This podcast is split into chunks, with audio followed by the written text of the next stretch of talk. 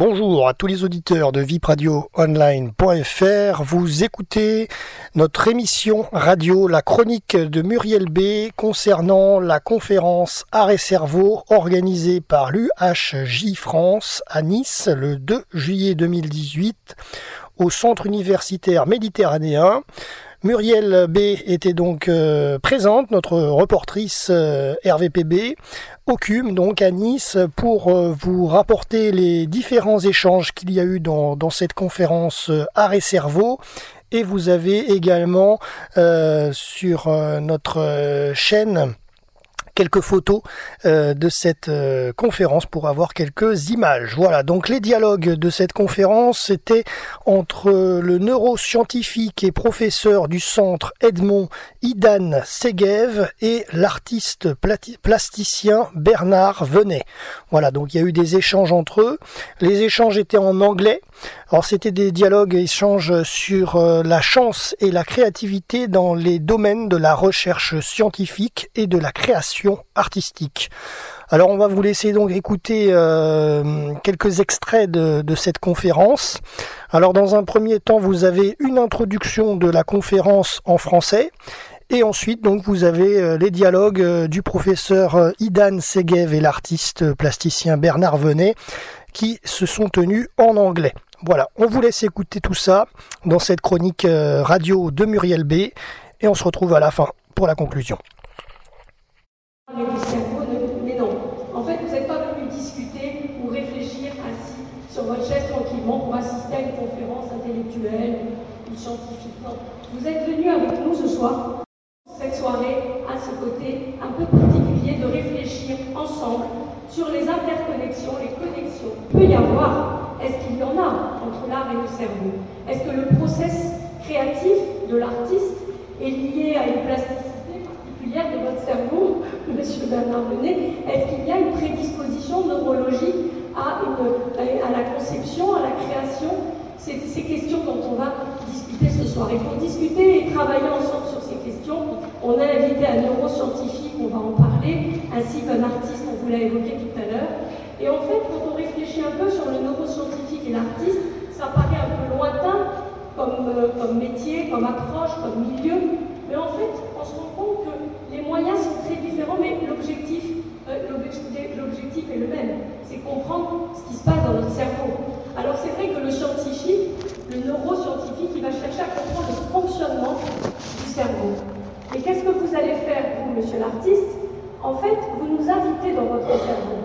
Vous nous invitez à comprendre ce qui se passe dans votre cerveau, et l'art et l'objet que vous nous présentez est une projection de votre cerveau. Et en comprenant votre cerveau, on se comprend nous-mêmes. Et c'est en ce sens que je parle d'exploration du cerveau. Donc, on vous a parlé des deux invités, donc euh, euh, je vais en, dire moi, aussi quelques mots pour vous les présenter brièvement avant de les appeler euh, sur scène. Donc, tout d'abord, un neuroscientifique qui est professeur, on vous l'a dit, à l'Université hébraïque de Jérusalem, qui s'appelle Idan Segev. En fait, pour nous, ce n'est pas un professeur à l'université, c'est une star. Je vous le dis comme ça, mais voilà. Donc, euh, il dirige le laboratoire de neurosciences lié au, au computer, il va vous l'expliquer tout à l'heure, et ce qui permet la modélisation et la compréhension de l'activité neuronale. De me poser bien sûr aucune question, je serais bien capable de, incapable de vous répondre. N'empêche qu'il dirige ce laboratoire dans le centre sur le cerveau dont on vous a parlé tout à l'heure. Et il a été également à l'origine de la création de ce centre sur le cerveau il y a plusieurs années, il y a eu un renouveau du Centre sur le cerveau, car nous avons inauguré, à notre grand moment d'émotion l'année dernière, nous avons inauguré le Centre sur le cerveau, que l'on appelle l'ELSEC, euh, le Centre Edmond et Louis Safra, qui sont pas loin de Nice, euh, qui ont participé, qui sont Edmond et Louis Safra, qui sont des amis, eux aussi, de l'Université hébraïque de Jérusalem. Et juste une petite parenthèse quand même pour dire que les amis euh, hébraïques de l'université ont participé financièrement aussi à la création d'un laboratoire, d'un couloir, d'un bâtiment, etc. Et c'était notre grande fierté après huit ans d'assister à l'inauguration de ce bâtiment. Alors, ce bâtiment est incroyable, il a été designé, on vous l'a dit peut-être tout à l'heure, je ne sais plus, par Norman Foster, qui a eu l'idée de recréer en fait, dans le design, dans l'architecture du bâtiment, une, photographie de l'activité neuronale. Donc c'est impressionnant pour vous arriver et c'est incroyable. Mais également pour vous rentrer dans le centre sur le cerveau, dans ce centre sur le cerveau, dans ce laboratoire, il y a une grande bourse centrale et également comme des interconnexions pour relier des, activités à d'autres activités. Pourquoi? Parce qu'ils ont, ils ont mis en place en fait ce que nous tous on comprend intuitivement, c'est que seul le neuroscientifique n'a pas la capacité tout seul de travailler et de comprendre la complexité du cerveau. Il est nécessaire, qu'il se fasse guider dans son travail par des philosophes, par des mathématiciens, des chimistes, des psychologues, des sociologues, des artistes. Et c'est ce centre, vraiment je vous encourage à aller le visiter parce qu'il est extraordinaire, vous voyez à l'intérieur aussi le fonctionnement d'un cerveau pour travailler sur cette compréhension du cerveau. Alors on aime tellement ce centre sur le cerveau au sein des amis de l'université hébraïque de Jérusalem qu'on a créé le Brain Circle, qui est aussi une organisation interne à notre association, qui permet chaque année de, euh, pour ces chercheurs de l'université de nous rencontrer pour nous présenter leur travail dans le domaine du cerveau. Je vous invite l'année prochaine, le, 15, le week-end du 15 mars à Londres, pour euh, partager avec nous ces moments exceptionnels. Alors c'est vrai qu'on se dit, bon, ça va être très théorique, on va rien comprendre, c'est très scientifique, mais pas du tout, c'est hallucinant, c'est génial. Chaque fois, il y a des innovations, on a l'impression qu'on fait un monde de 100 ans à chaque année, pour chaque année. C'est fascinant et je vous invite à venir nous rejoindre le week-end du 15 mars à Londres. Donc voilà, euh, oui, j'ai oublié de vous dire quand même que ce centre sur le cerveau est l'un des cinq premiers euh, centres sur le cerveau dans le monde, qui est quand même aussi euh, le, résumé de son succès à travers les années. Donc, à côté de, ce neuroscientifique, le professeur Ivan nous avons invité également, je ne vous le présente pas, M. Bernard René, qui est un de la maison, qui est niçois, vous êtes né dans les Alpes de Haute-Provence, vous avez démarré votre activité comme assistant décorateur à l'Opéra de Nice, puis vous êtes parti à New York, vous avez euh, travaillé dans des mouvements très radicaux dans, l'architecture, dans le, monumentalisme, et euh, puis vous êtes, vous, vous êtes fait connaître par vos, par vos œuvres monumentales, bien sûr, et puis vous êtes revenu dans notre région, je dis notre région, en fait moi je suis Montpellier, donc je ne suis pas très loin de chez vous, de Nice, et euh, vous êtes revenu travailler au sein de votre fondation au nuit, que je n'ai pas encore visité, mais qui paraît être extraordinaire. Voilà, merci d'accueillir nos deux conférenciers, Ida et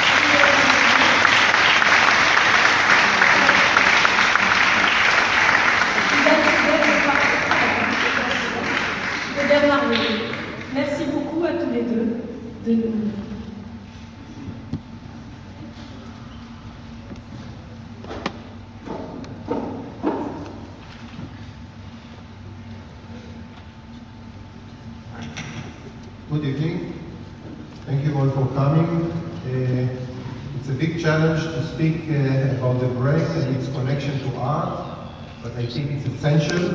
You can see immediately in these images that there is a difference in my brain and you are now in a their brain.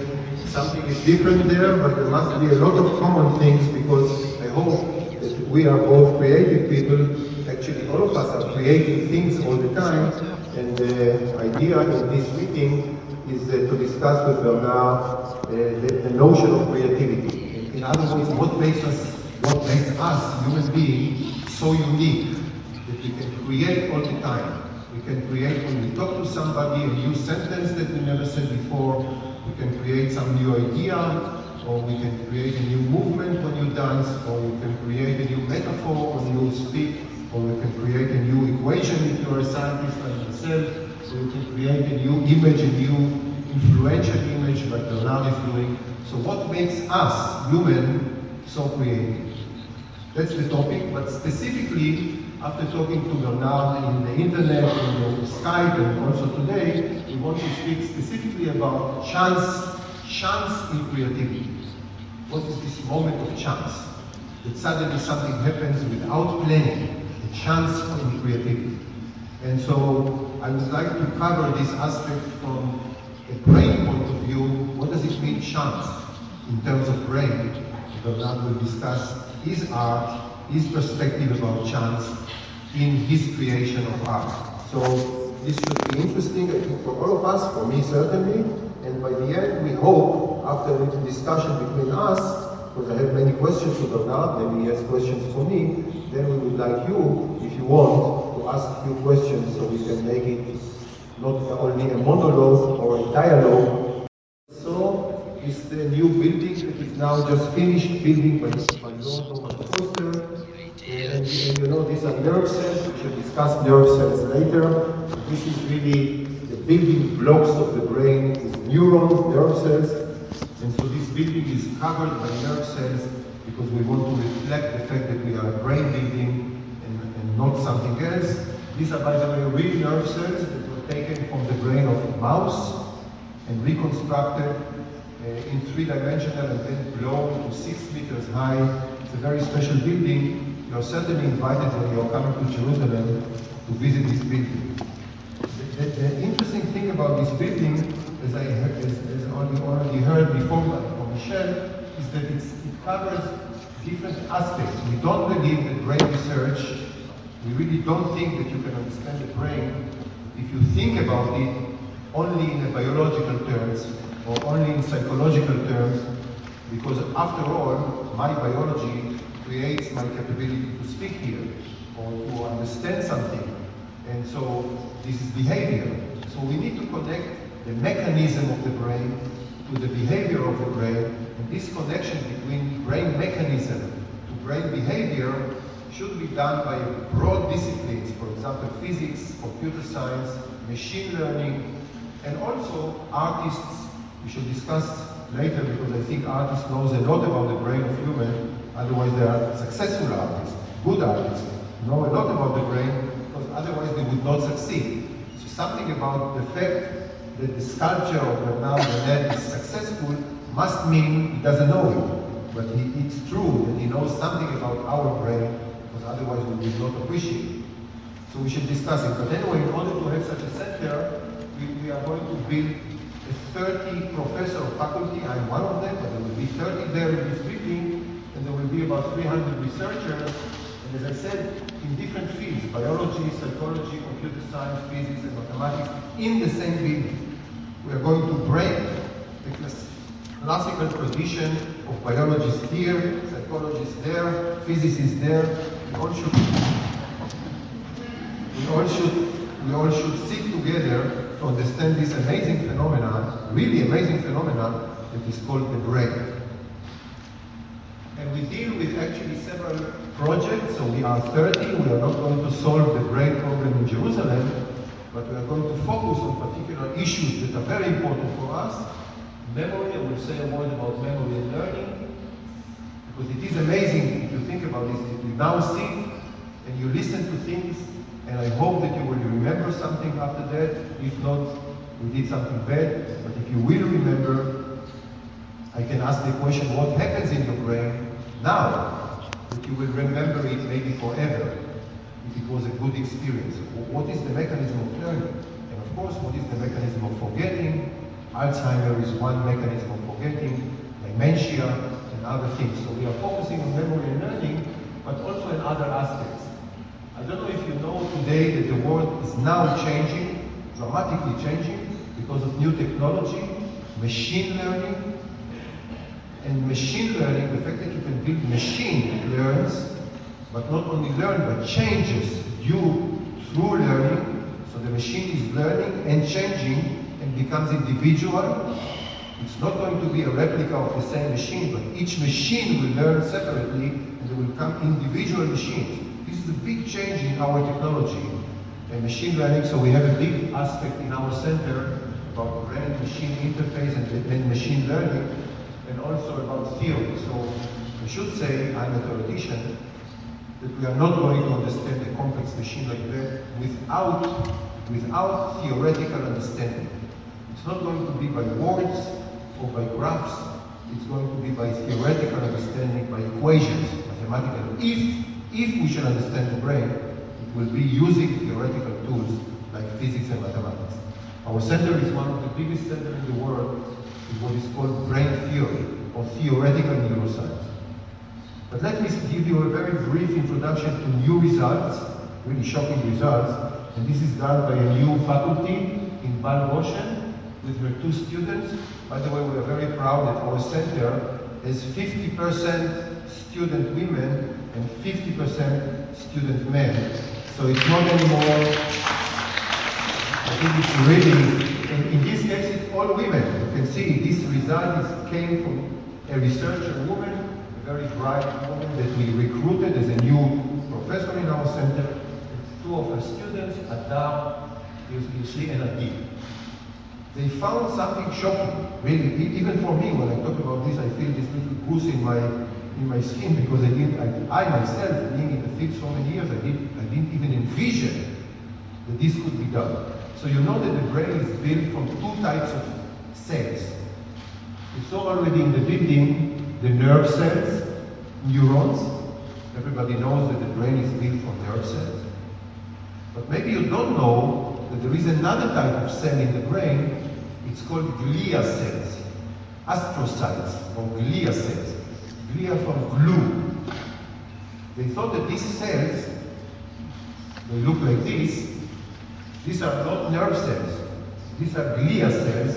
And these cells, they, we thought until recently that the role of these cells is to glue the nerve cells. So to put them together, to support them energetically, to help them survive. But we didn't realize until recently that this other cell type, which is 50% of the brain, so 50% are nerve cells, 50% are glia cells, these cells, this is found just last month, that if you succeed to activate these cells, make them active, by, by a new technology that is called optogenetics, you can activate only these cells, not the nerve cells, but only these cells.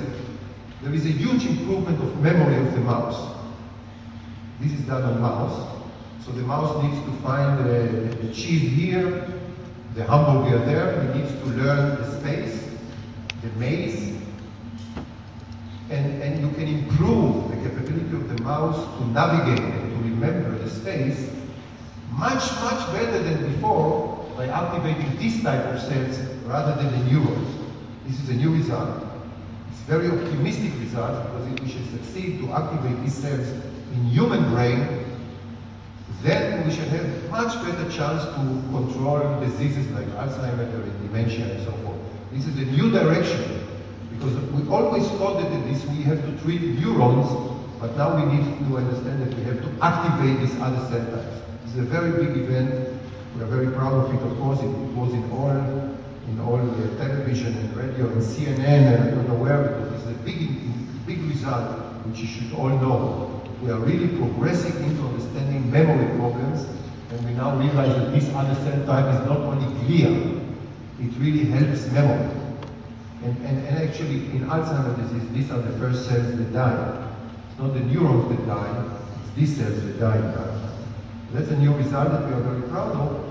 There is another result by another new fellow, Dr. Ami Citri, and this is his team. You can see that there are so many women, one, two, three, four, five, six, 50-50. So Ami Citri found, and I'm not going to go into it because I really want to talk about art and creativity, Ami Citri found something really shocking. That if you learn something new now, I can look at your genome, at the genes, and I can define, I can find what is changed in your genes, or what we call gene expression. The genes are static, but some of them are being expressed when you learn something new, and some of them, others, are being suppressed. So when you learn something new, like the mouse learns to go to the right or to go to the left, there are gene expression because this gene should generate the memory traces he found, Ami Citri found, the genes that encode new experience. So if you have now a new experience, there are genes that now are active, and he could record these genes or, or, or measure these genes post-mortem of mouse that learned something, then you sacrifice the mouse and you can read the memory of the mouse post-mortem. So you can learn, just looking at the gene of the mouse, what did the mouse learn before he died. That's amazing that you can read memory post-mortem. This was another success of understanding memory in our center. So this is just a little glimpse, a little, a little injection of interesting things that are happening around memory in our center. There are other things like machine learning and robots, avatars, things like that. I'm not going to talk about this. Just to summarize, this is the biggest center today in the world in terms of PhD program in this integrative, broad view, renaissance, Da Vinci view, like we want each one of them to be Leonardo da Vinci, see? So they, need, they must know mathematics, physics, computer science, cognitive psychology, biology, psychology, and all that. These are Renaissance people. They are much, much better than me for sure. I would not be accepted to this program. Okay, so let's talk about our topic. First of all, I need to tell you a little bit why do I think that it's essential that will, I personally, as a scientist, will meet artists. I think it's extremely important, and I think we don't do it enough. So I'm very lucky to come here to Nice, enjoy the city, enjoy the audience, but also enjoy the meeting with an artist. Because this is something we don't do enough. And I want to convince you that it's essential. It's not just for fun, it's essential.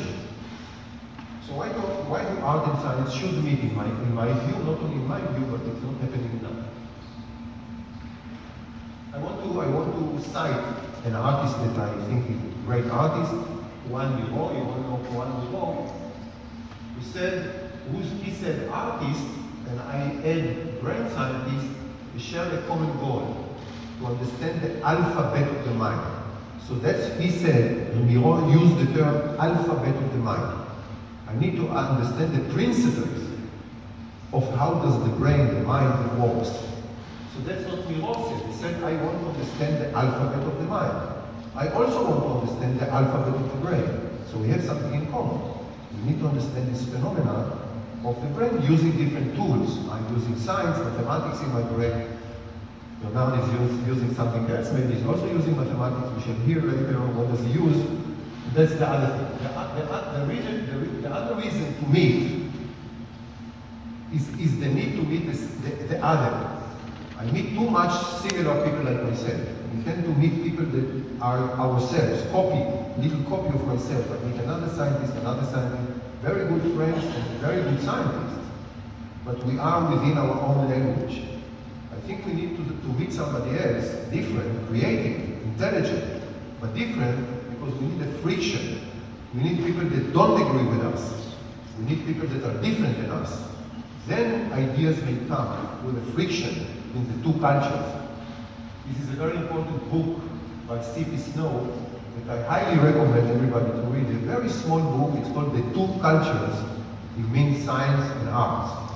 This book is essential for somebody who wants to integrate knowledge, like in the brain of Leonardo da Vinci, who was both an artist and a scientist. That's another reason. Another reason is the following. You know that artists for example, Leonardo da Vinci or Michelangelo used to study a lot the human body. They knew anatomy very well, but they didn't know physiology.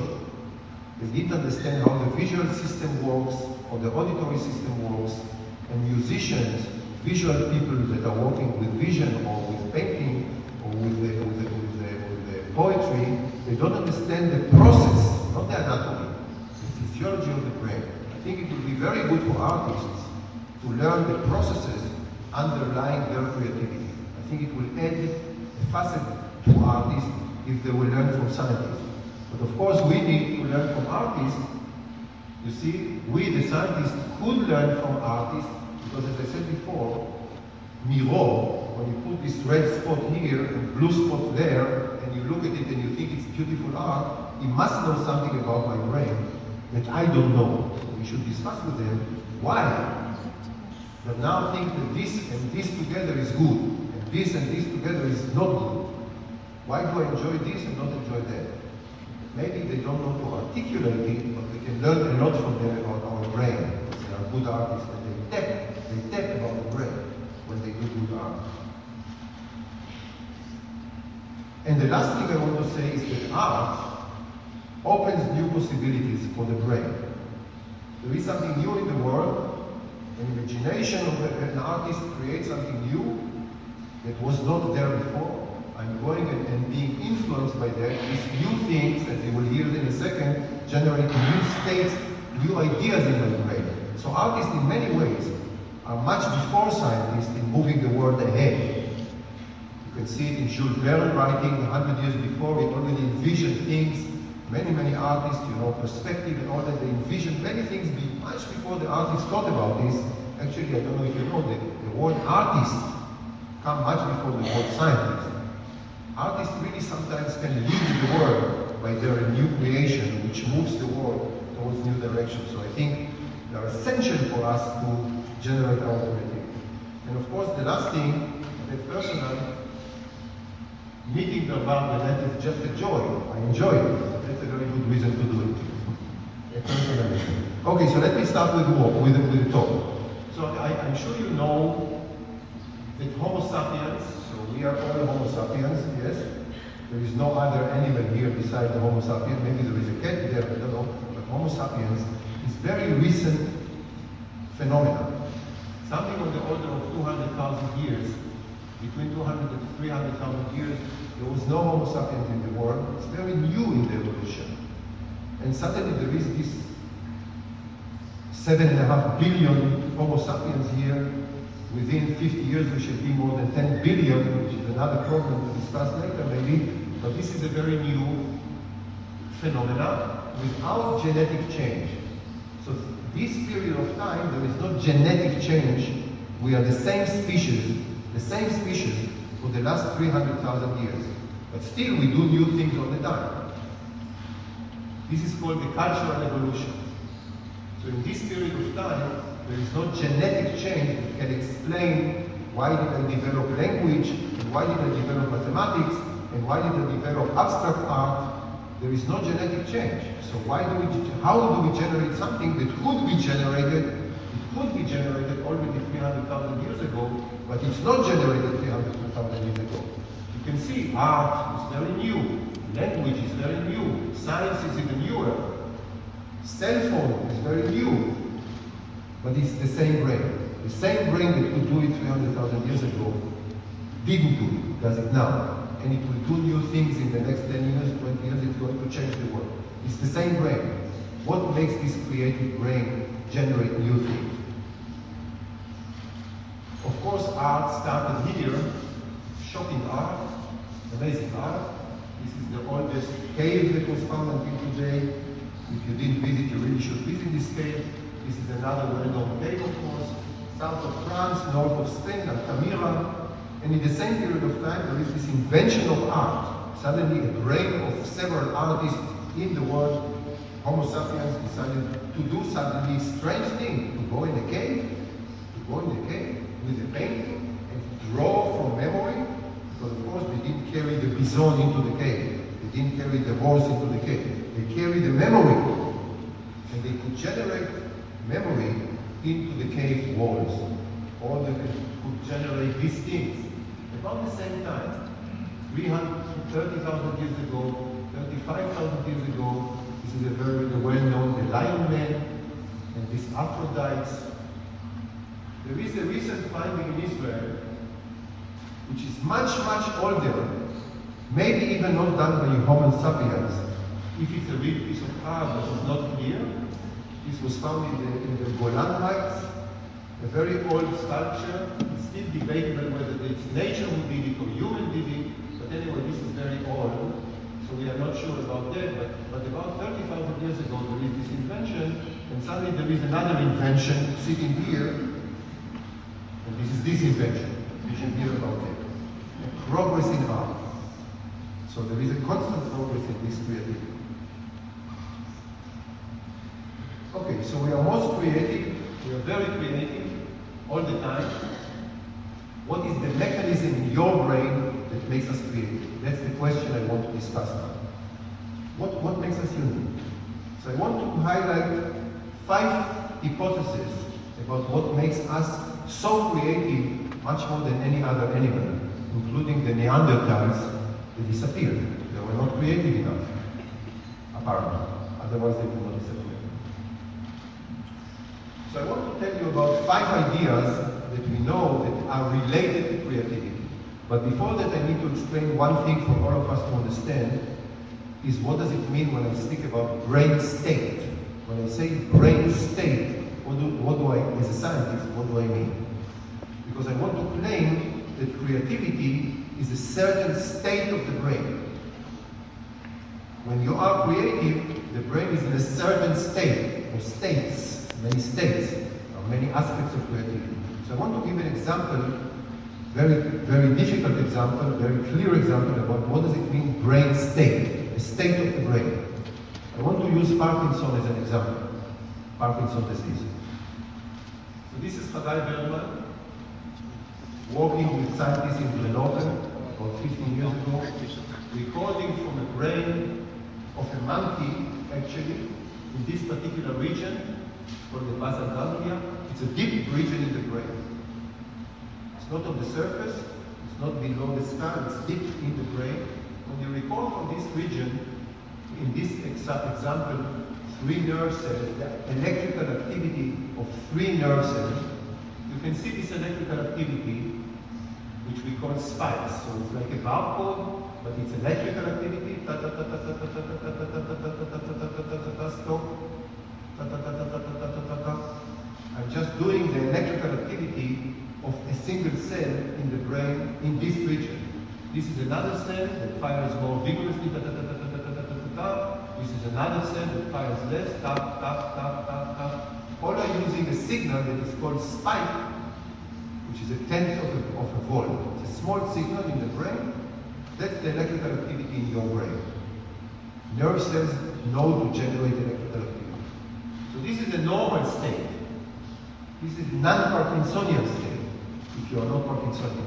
But if a person is Parkinsonian, if he has Parkinson, in this same region, there is a new state of the brain, electrical state. This is a new state. You can see this activity here.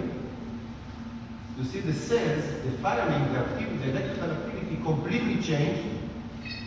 And instead of firing, each one has its own activity. The cells start to fire together in a burst of activity. So, stop, stop. And all of them is doing it together. So the whole network of about a million nerve cells together fire, ta ta ta ta stop, like a machine gun, ta ta ta ta stop, ta ta ta ta stop, in this region. This is the state of the brain that is Parkinsonian state. The outcome is Parkinsonian tremor and everything that you know about Parkinson. This is what I call a state of the brain. I want to claim that creativity is a specific state of the brain. When you are creative, the brain gets into a state, into a specific state that can generate new things. E, e equal mc square Einstein, a sculpture, an idea in my laboratory, the state of my brain.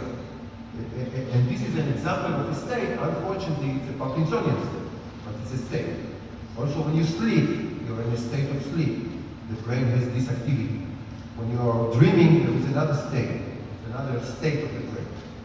You know, you know today, we can repair, a little bit, we can repair this state, bringing it back to this state, from the Parkinsonian state to the normal state, by putting electrical signals, deep brain stimulation in your brain. So this is a, uh, this is a battery, you can inject electrical signals into the brain, into this region, and repair the symptoms of Parkinson. And this is one example from Jerusalem, at the Hebrew University. You can activate this. You can see a Parkinsonian patient here.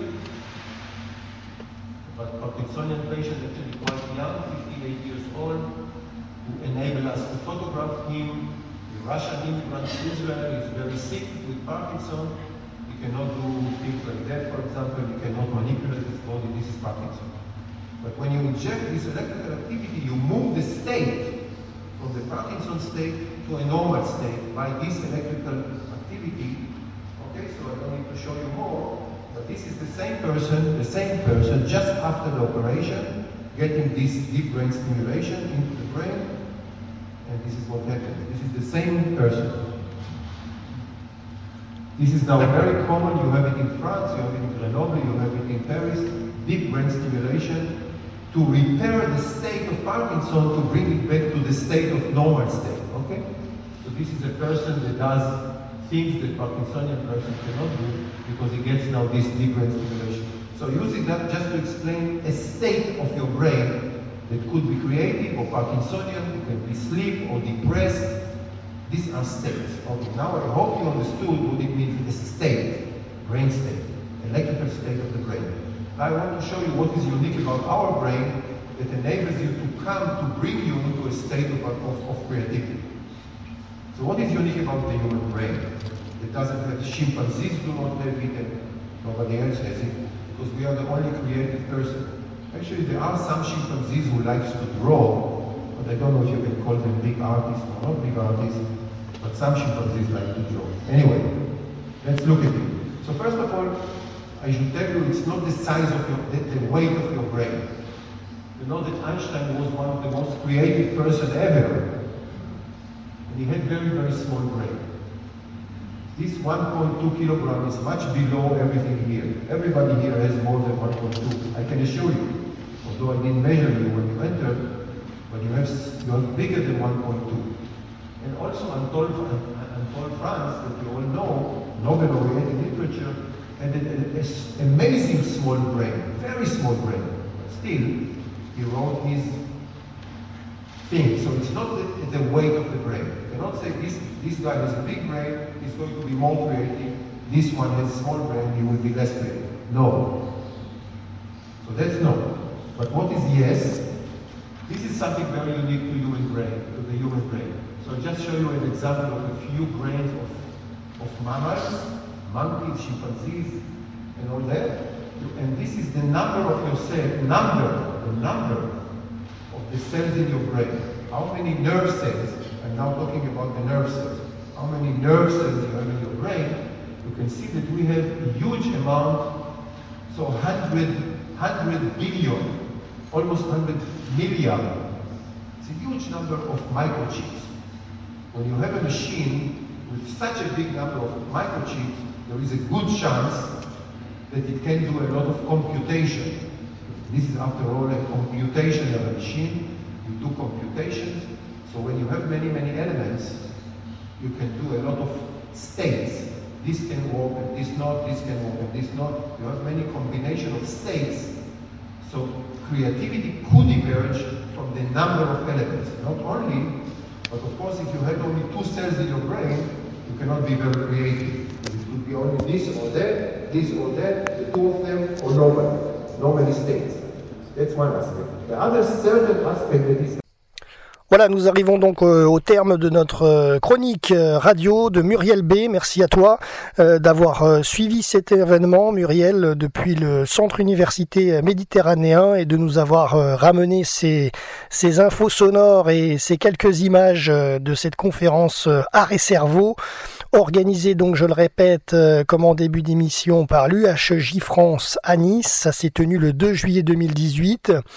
Et donc, le professeur Idan Segev du centre Edmond et l'artiste plasticien Bernard Venet ont pris la parole en anglais dans cette conférence concernant la chance et la créativité dans les domaines de la recherche scientifique et de la création artistique. Voilà. C'est tout. Merci à tous, chers auditeurs, de nous avoir euh, suivis sur notre euh, antenne web le www.vipradioonline.fr. C'était Jérôme et Muriel B pour RVPB, reportage VIP Presse Adam Brandt. À très bientôt sur notre antenne.